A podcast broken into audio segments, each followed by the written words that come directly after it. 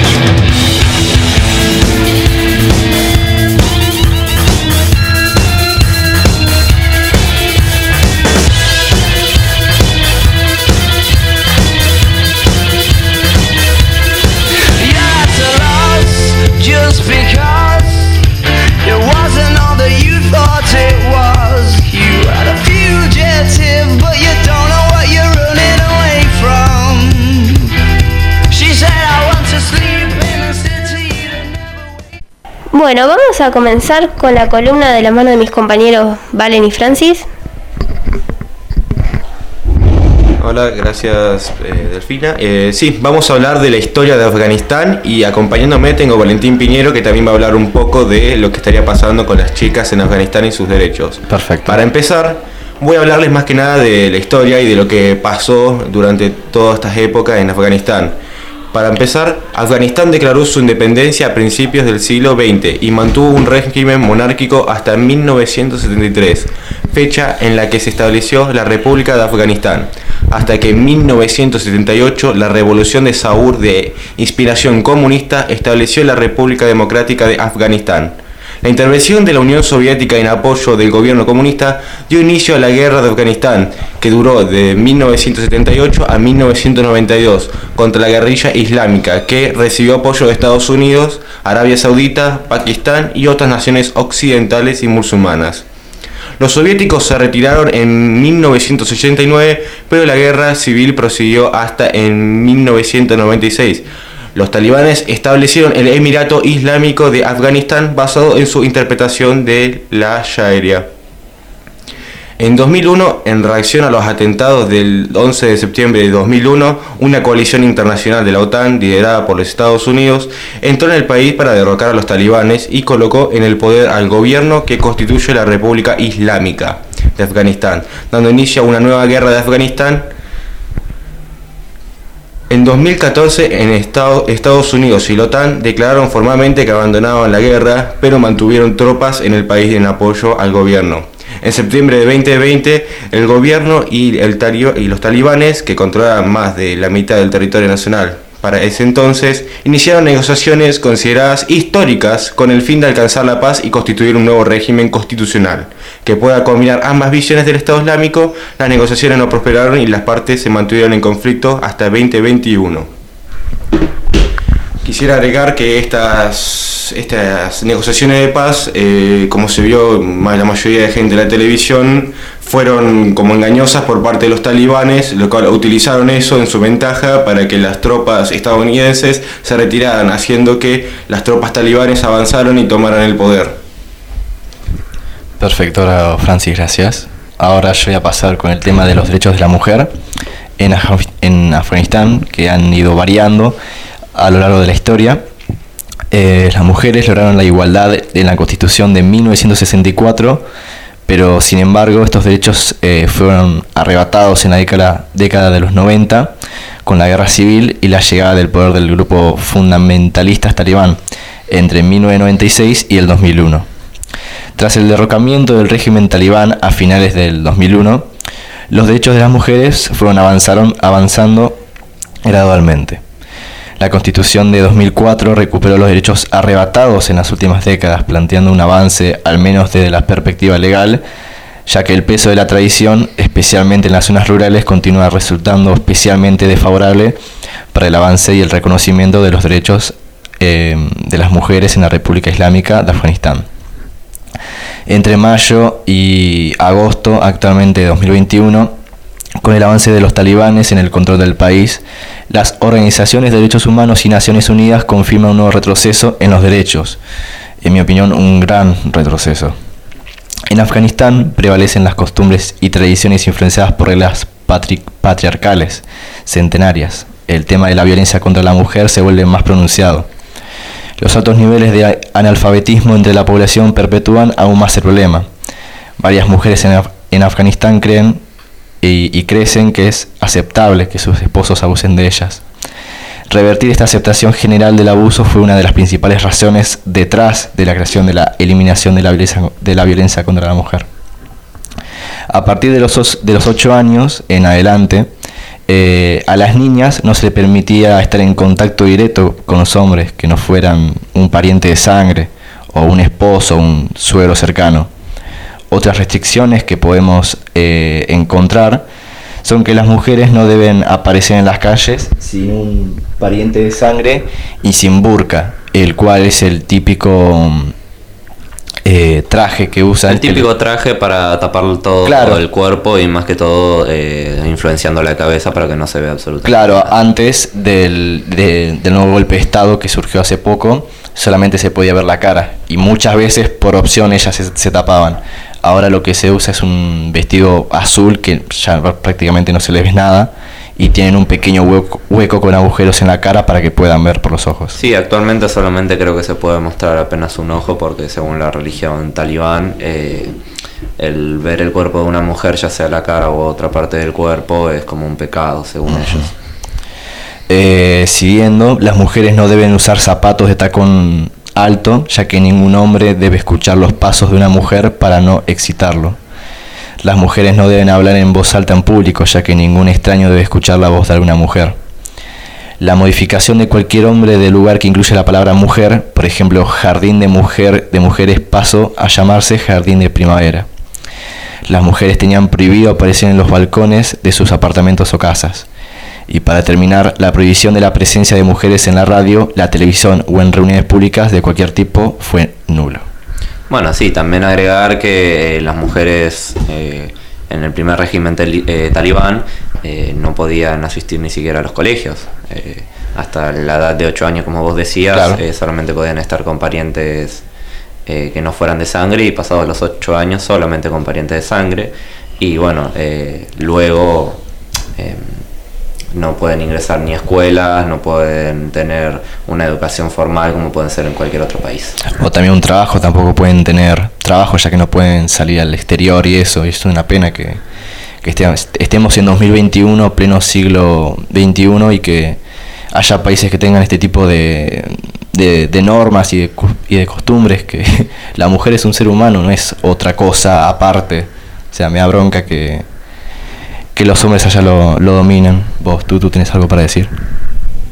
Que bueno, justamente como mujer creo que no hace falta más que, igual seas hombre, creo que es ponerse en el lugar de, de lo que están viviendo. Eh, yo también he escuchado, por ejemplo, que están buscando negocios para comprar veneno a las mujeres porque la situación que viven no, no la soportan. Y no solo es con las mujeres, también creo que acá hay algo detrás que es una lucha interna entre, por ejemplo, potencias que siempre, por ejemplo, Estados Unidos y Rusia siempre se encuentran en esa interna constantemente y están tirándose indirectas, ¿no? Y, y que se echa la culpa, porque por ejemplo escuchaba que Rusia dijo que era la culpa de los Estados Unidos, un experimento que estaban haciendo en Afganistán los yanquis, y lo cual es como, viste, esas indirectas todo el tiempo, como, déjense de joder, perdonen por la palabra, pero estén en paz un poco, ya demasiado poder tienen, y, y la cantidad de gente que sufre detrás de esto es algo que no piensan en eso, ¿no? Porque no solamente las mujeres, los hombres también, las familias que tienen los hijos, vos ves escapándose a las personas en aviones y, y cayéndose de arriba, eh, es algo que la verdad que no, no tendría que suceder, pero injustamente, como vos también comparto con vos, Valen, estamos en el 2021, ¿no? En este siglo XXI, ¿no? Y tendríamos que estar evolucionando y hace cuenta que estamos retrocediendo, ¿no? No sé si alguien más tiene algo para aportar o seguimos. No, por mi parte no, no sé si Francis quiere agregar algo y si no, bueno, ya estaríamos pasando al próximo bloque de la mano de Tutu. Muy bien. Ahora yo le voy a dar la palabra acá a Pau para ver qué nos tiene en esta mañana un temita musical. A ver, Pau. Eh, continuamos con la última colaboración de María Becerra y Tiago PZK, Cásame, una de las canciones más reproducidas en Argentina.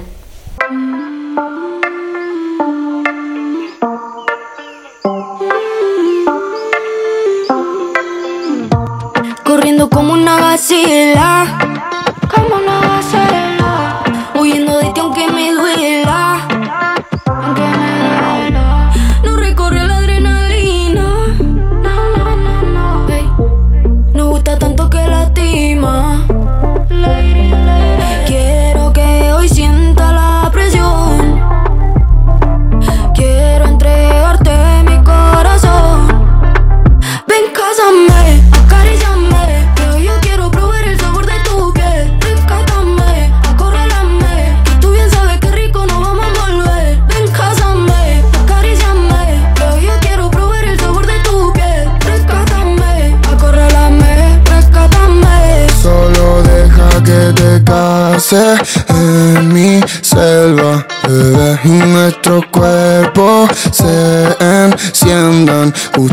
Usted sabe de mi puntería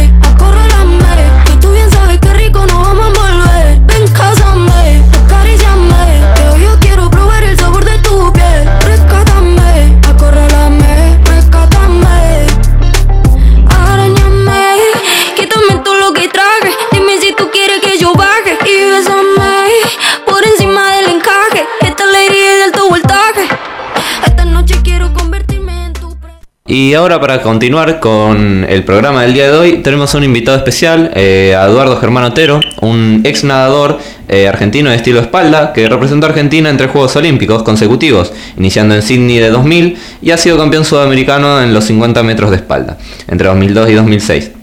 Uno de sus logros recientes es una de las amistades que generó con Diógenes y Dino Sivero en la ciudad de Necochea. Buenos días, Eduardo.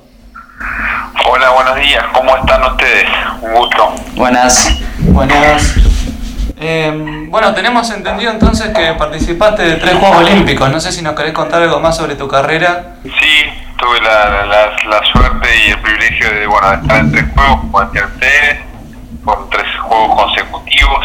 Eh, la natación es un deporte amateur, pero que tiene como, como objetivo tratar de lo más, la aspiración más grande que podés tener es ir a un juego olímpico y después le sigue el mundial, a diferencia del fútbol que por ahí el mundial es, es más importante, bueno, en deportes como la natación, el atletismo, hasta me animaría a decir el básquet o un montón de deportes que, que no tienen que ver con el fútbol por ahí, eh, bueno, eh, eh, eh, los Juegos Olímpicos es la cita más, más importante y es la, la que bueno la que sucede cada cuatro años, a pesar de, bueno, de esta pandemia y que, y que se ha retrasado este año y que por suerte se pudieron hacer, bueno, pude la, eh, tuve eh, la clasificación en el año eh, principio del 2000, que me dio la clasificación a Sydney, eh, creo que se hizo en septiembre, octubre, septiembre, el mes de septiembre de ese año,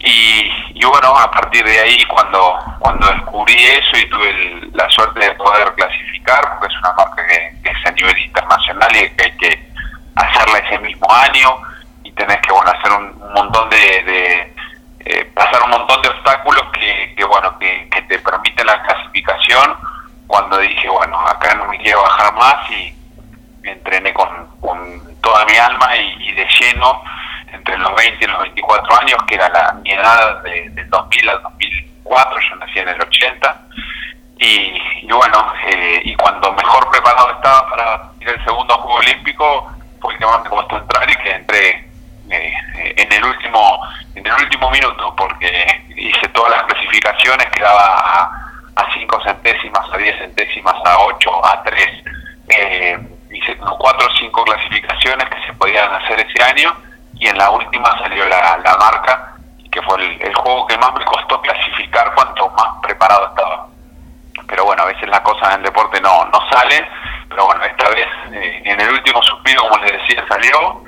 Así que bueno, después quedó ya 2008, que, que fue un, regalo de, que me dio el deporte, porque ya entre en ese ciclo olímpico, entre el 2004 y 2008, yo fui papá, ya tenía una familia, eh, hacer un deporte de alto rendimiento en una ciudad como Necochea y como cualquier otra ciudad del país eh, es difícil y, y, bueno era era mi yo yo trabajaba de, nada entonces conseguir sponsor era muy complicado porque no les sostan eh, en ese momento las redes sociales olvídense que existían entonces era mucho mucho pulmón y era muy difícil que, que bueno que, que pueda la, las empresas eh, eh, entender lo que hacía, pero bueno, yo siempre digo que, haber entrenado en la ciudad de Necochea y que mi ciudad me, reconozca como me reconoció en, ese tiempo, creo que fue el plus a, poder llegar a los 28 años a seguir compitiendo a alto nivel y, bueno, poder retirarme en los Juegos Olímpicos de,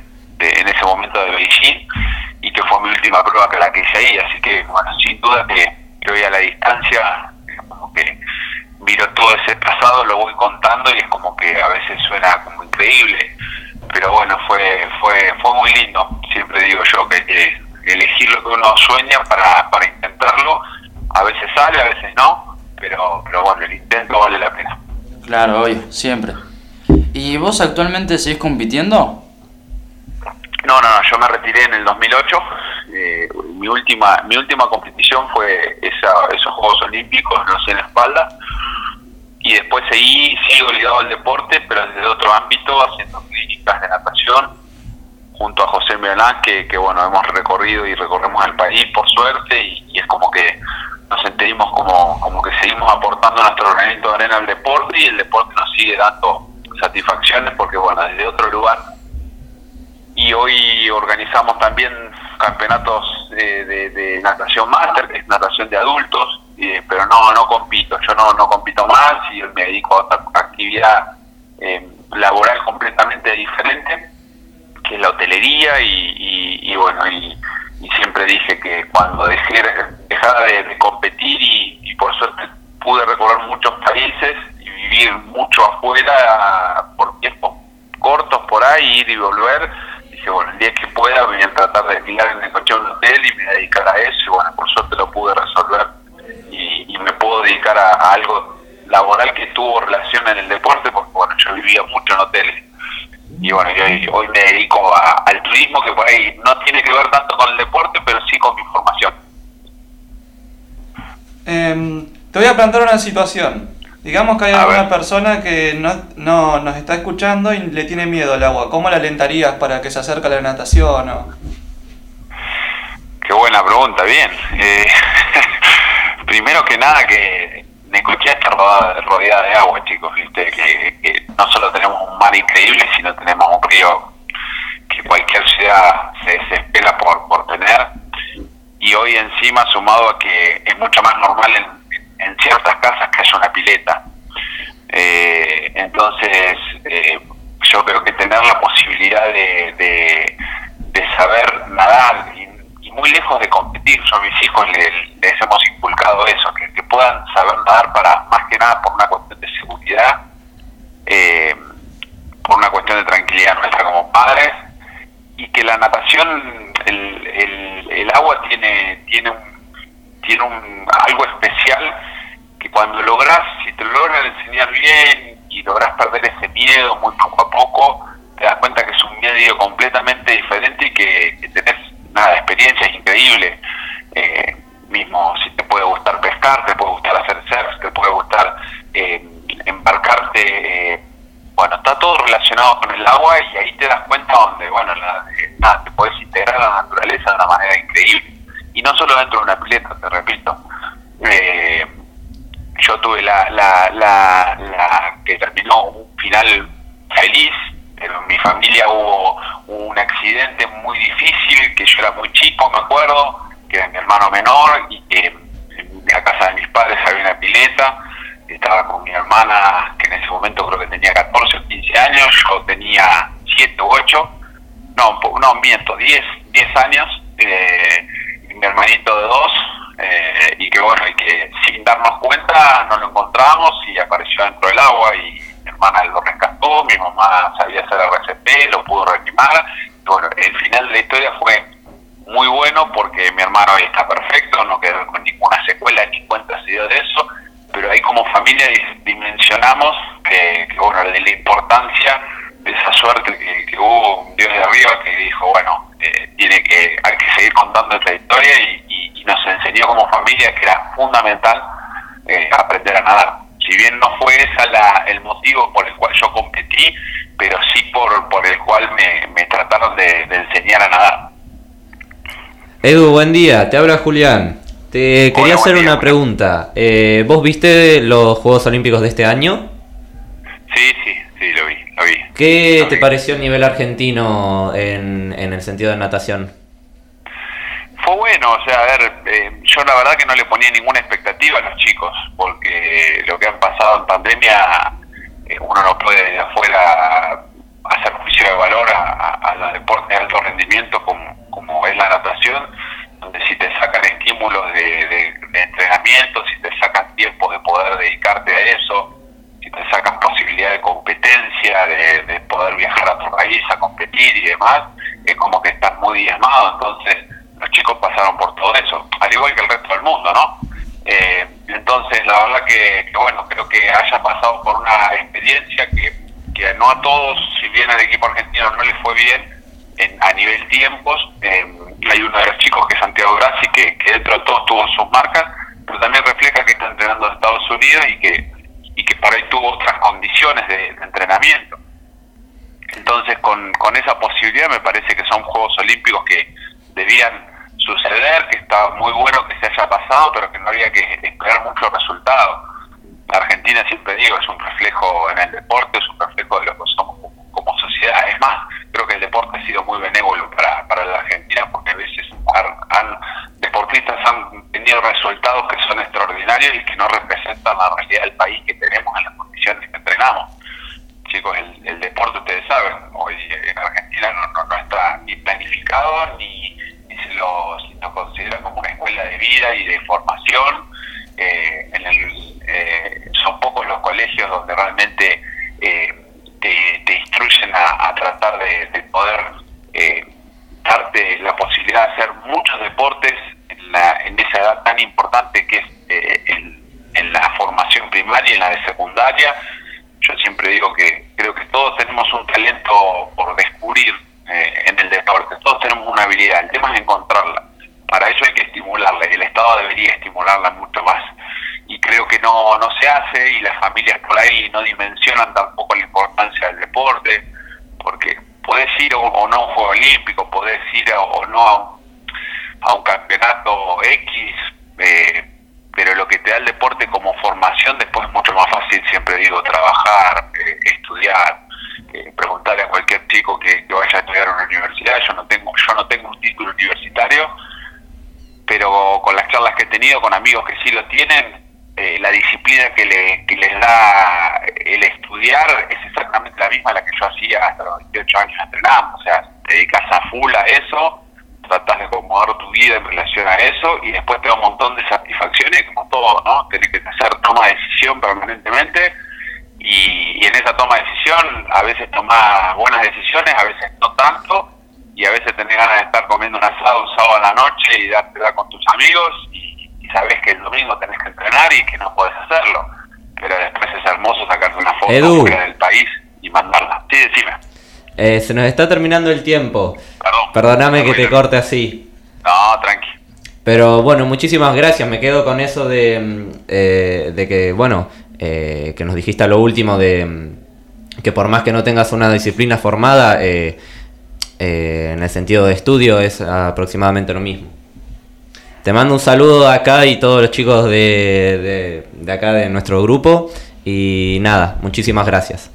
Dale, chicos, felicitarlo por el programa y a, a meterle. Un abrazo grande a disposición. Dale, gracias por la entrevista. Abrazo, chao, chao. Chao. Bueno, muy increíble entrevista chicos, la verdad, muy interesante, sí, quédense con lo muy bueno que dijo Edu y bueno, para finalizar esta hermosa entrevista, Pau, déjanos saber qué temas nos decís. Ahora tenemos Solar Weather de The Neighborhood, una de las primeras canciones que hicieron, que sigue siendo uno de sus mejores éxitos hasta hoy.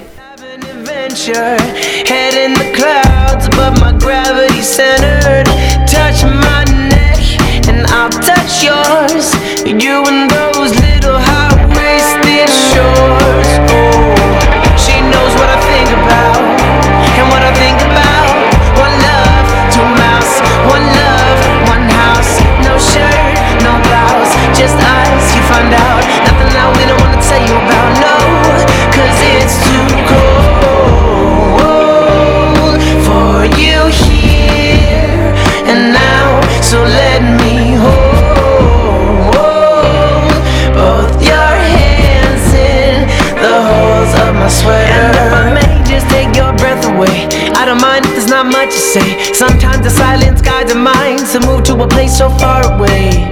The goosebumps start to raise the minute that my left hand meets your waist. And then I watch your face, put my finger on your tongue cause you love the taste, yeah These hearts adore, everyone the other beats hard as for Inside this place is warm, outside it starts to pour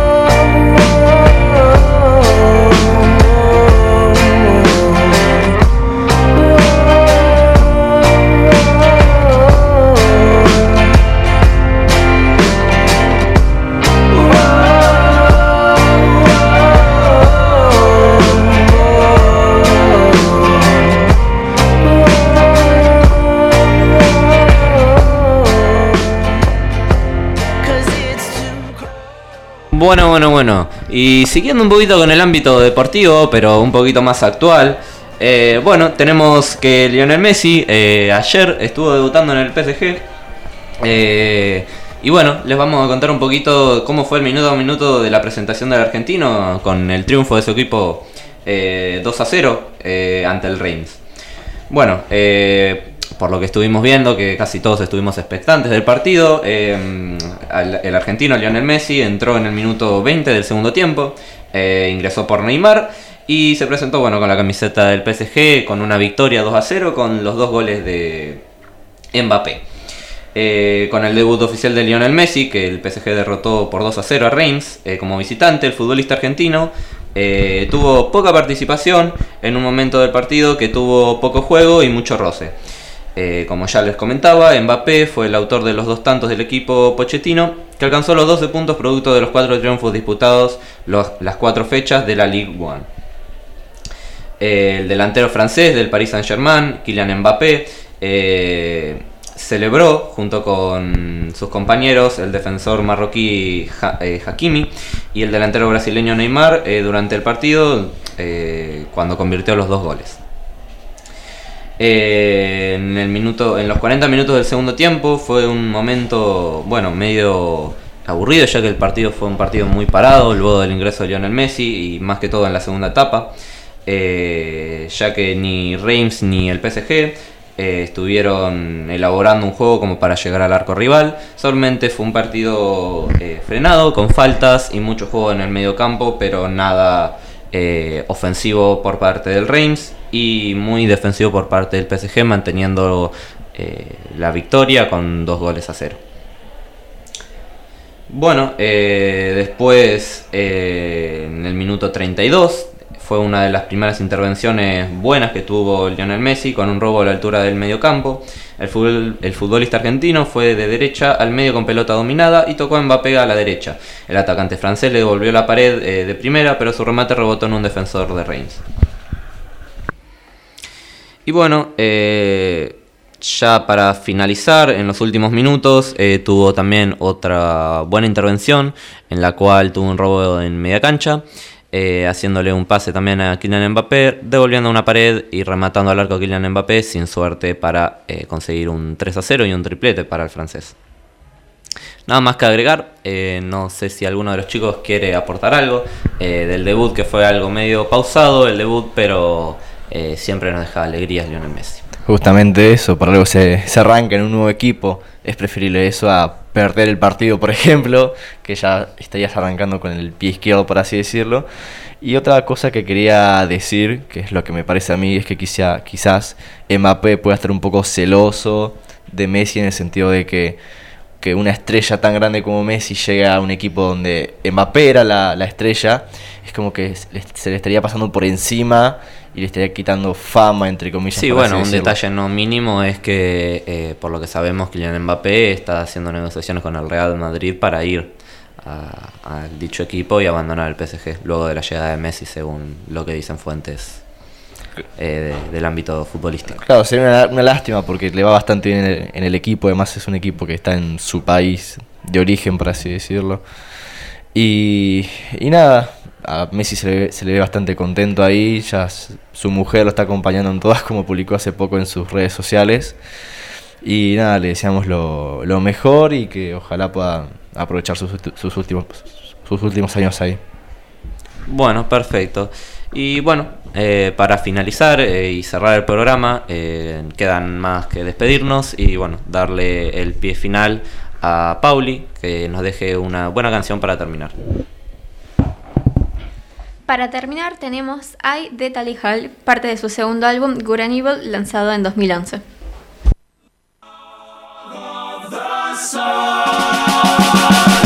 came back again to make it clear that he never said it would be demand. Shame on a martyr claiming friends from either perspective.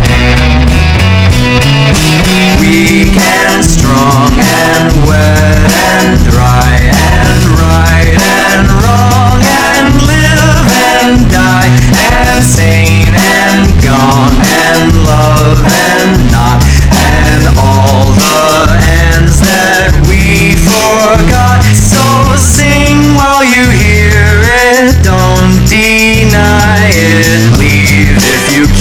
stand the thought of it.